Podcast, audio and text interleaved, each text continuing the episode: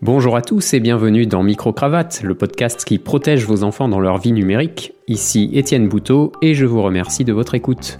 Micro-Cravate a été classé en première position dans l'application Tumult la semaine dernière. Continuez à venir m'écouter sur Tumult pour laisser vos commentaires au fil de l'écoute et lire ceux des autres et les miens.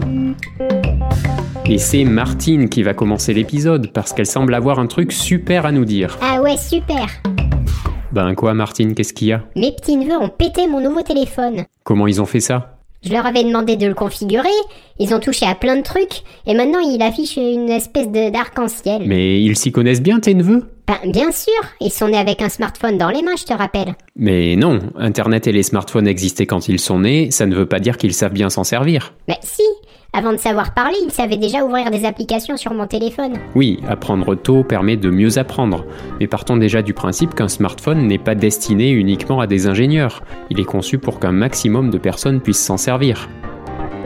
Alors oui, il comporte certains menus un peu complexes, mais les fonctionnalités qui intéressent la plupart des gens sont utilisables de manière intuitive. Et d'autre part, si un enfant sait ouvrir très tôt une application, c'est sûrement qu'il a vu ses parents poser le doigt sur un dessin carré qui a ouvert quelque chose d'intéressant. Oui, mais j'avais demandé une fois à René, le plus petit, s'il savait connecter mon téléphone à l'enceinte Bluetooth. Et ben il a trouvé, alors qu'il avait 3 ans. C'est quand même plus compliqué. Bon, comment connecter une enceinte Bluetooth au smartphone? En appuyant dans les paramètres du smartphone sur le même signe que celui qui s'allume en bleu sur l'enceinte. Quand les parents de René lui ont appris à faire rentrer un objet triangulaire dans un trou triangulaire, un objet cubique dans un trou carré, il a fini par comprendre le système, et c'est maintenant une évidence pour lui. Les fabricants de téléphones et d'enceintes s'appuient sur ce principe. Les fonctions les plus courantes sont utilisables par n'importe qui, même un enfant de 3 ans. Ils nous mettent le même dessin partout quand il s'agit de Bluetooth pour qu'on fasse la relation. Ils n'ont pas intérêt à nous compliquer la tâche, sinon on n'achèterait pas leur usine à gaz. L'avantage que le petit René a sur toi, c'est qu'il ne se pose pas 50 questions avant de faire une action. S'il change un paramètre, il n'a pas passé un quart d'heure à en mesurer les conséquences. Le temps que tu te demandes si le smartphone va survivre à cette action, il a déjà résolu le problème. Ou péter le smartphone? Ou péter le smartphone? Mais non, il y a peu de chances qu'il soit irrécupérable. Bon, d'accord. Mais ceux qui savent contourner le contrôle parental, ils sont quand même hyper calés. Calé en recherche Google, oui. La deuxième recherche liée au terme contrôle parental est actuellement comment enlever le contrôle parental. Je veux bien que certains parents aient perdu leur code, mais il doit y avoir d'autres personnes intéressées par le sujet. D'une manière générale, s'ils vous donnent l'impression d'avoir une longueur d'avance technique sur vous, ça ne veut pas dire que la technologie est innée pour eux, et encore moins qu'ils sont armés pour parcourir le net en toute sécurité. Par exemple, savent-ils vraiment détecter les fake news? Pour ça, il faudrait qu'ils disposent d'un esprit critique affûté face aux médias et aux réseaux sociaux. Et ça, il n'y a pas de secret, ça s'apprend et ça demande de l'entraînement. Et savent-ils que tout ce qu'ils mettent en ligne aujourd'hui, commentaires, photos, vidéos, pourra se retourner contre eux dans quelques années? Ça s'apprend aussi.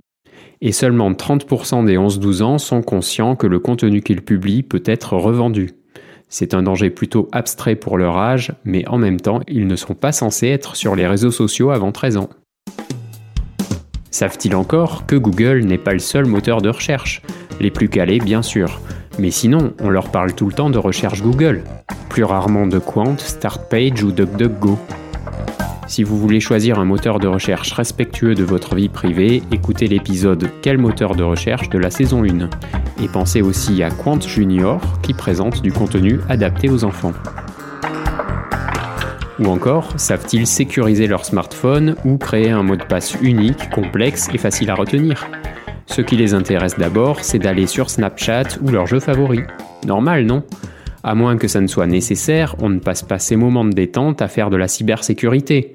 Vous faites ça, vous? Toi, tu le fais. Mais non, pas toujours. Pas le jeudi entre 17h16 et 18h34. Pourquoi? Parce que je suis à la piscine. Et alors? Mais tu as déjà essayé de configurer un antivirus en dos Et alors?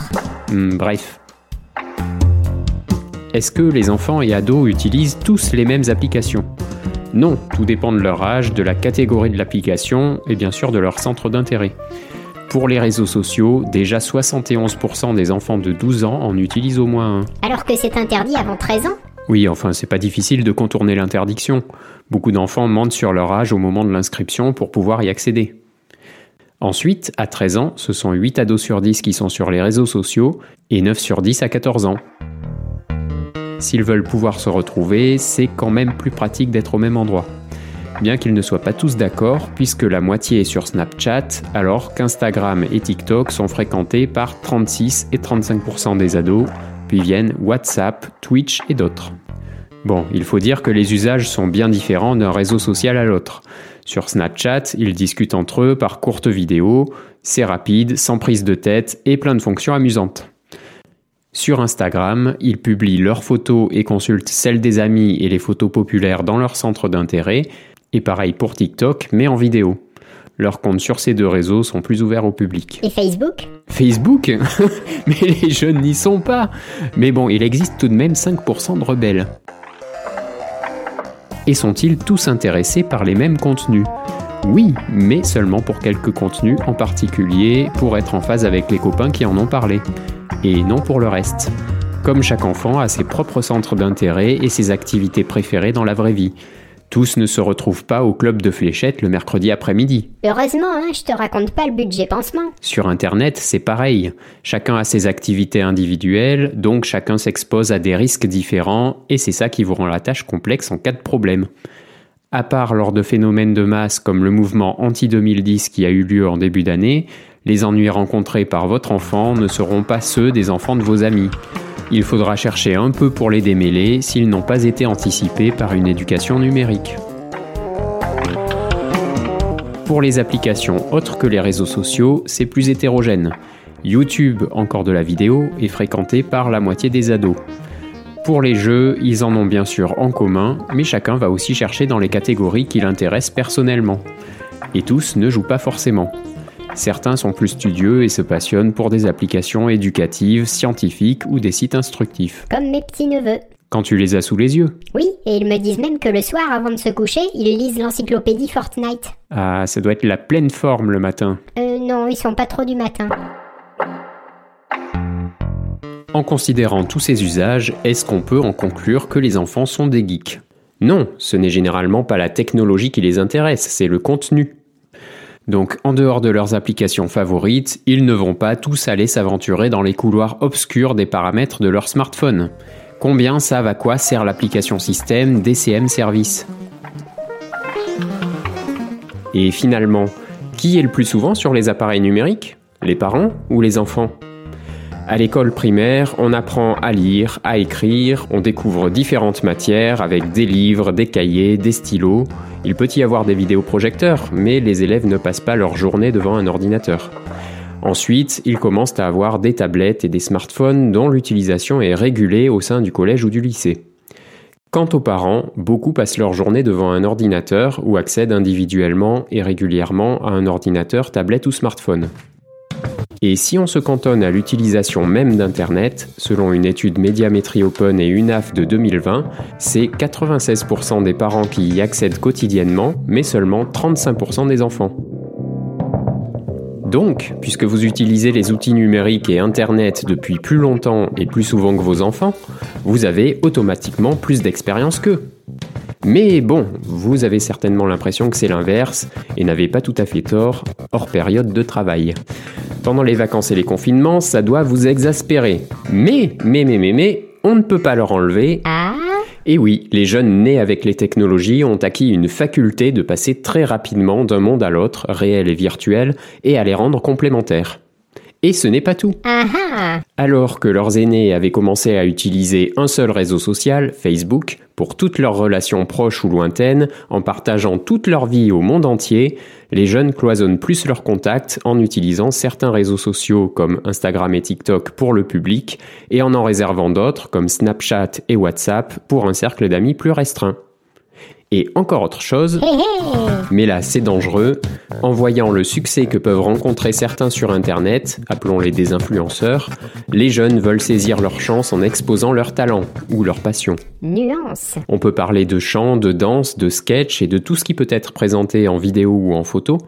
Ils ont un peu raison, mais prennent beaucoup de risques. Raison parce que des recruteurs les attendent au tournant, L'émission The Voice a par exemple recruté certains candidats sur TikTok, mais risqué parce que le reste du monde, pas toujours bienveillant, est là aussi.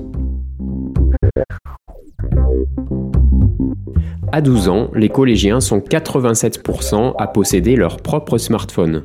Ils l'obtiennent en moyenne à 9 ans. Pour quel motif? À cause d'une demande insistante, tiens. Et non, ce n'est vrai que dans 11% des cas.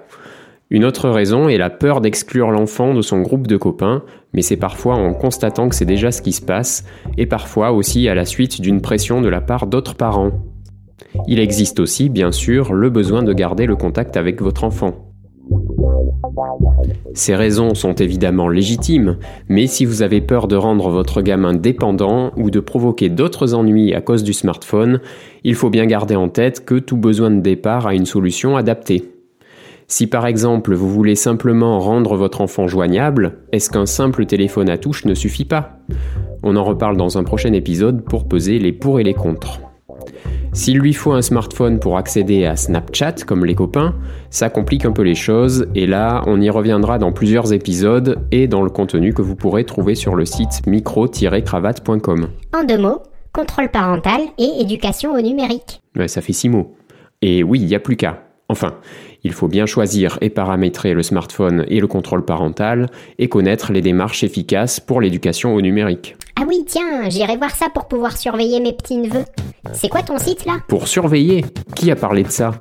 Et puis lâche ton Candy Crush là, t'écoutes rien. Non, il faut trouver le bon équilibre entre contrôle et éducation. Mais pour ça, je te laisse aller voir mon site dont tu ne sais plus le nom. À toi le mot de la fin, tiens. Ouais, j'ai détruit tous les bonbons, niveau supérieur. Merci Martine. Bon, n'oubliez pas, vous n'êtes pas trop largué pour pouvoir protéger vos enfants des dangers du numérique, d'autant plus si vous écoutez ce podcast et visitez, Martine, le site micro-cravate.com. Alors, cybercourage C'était nul.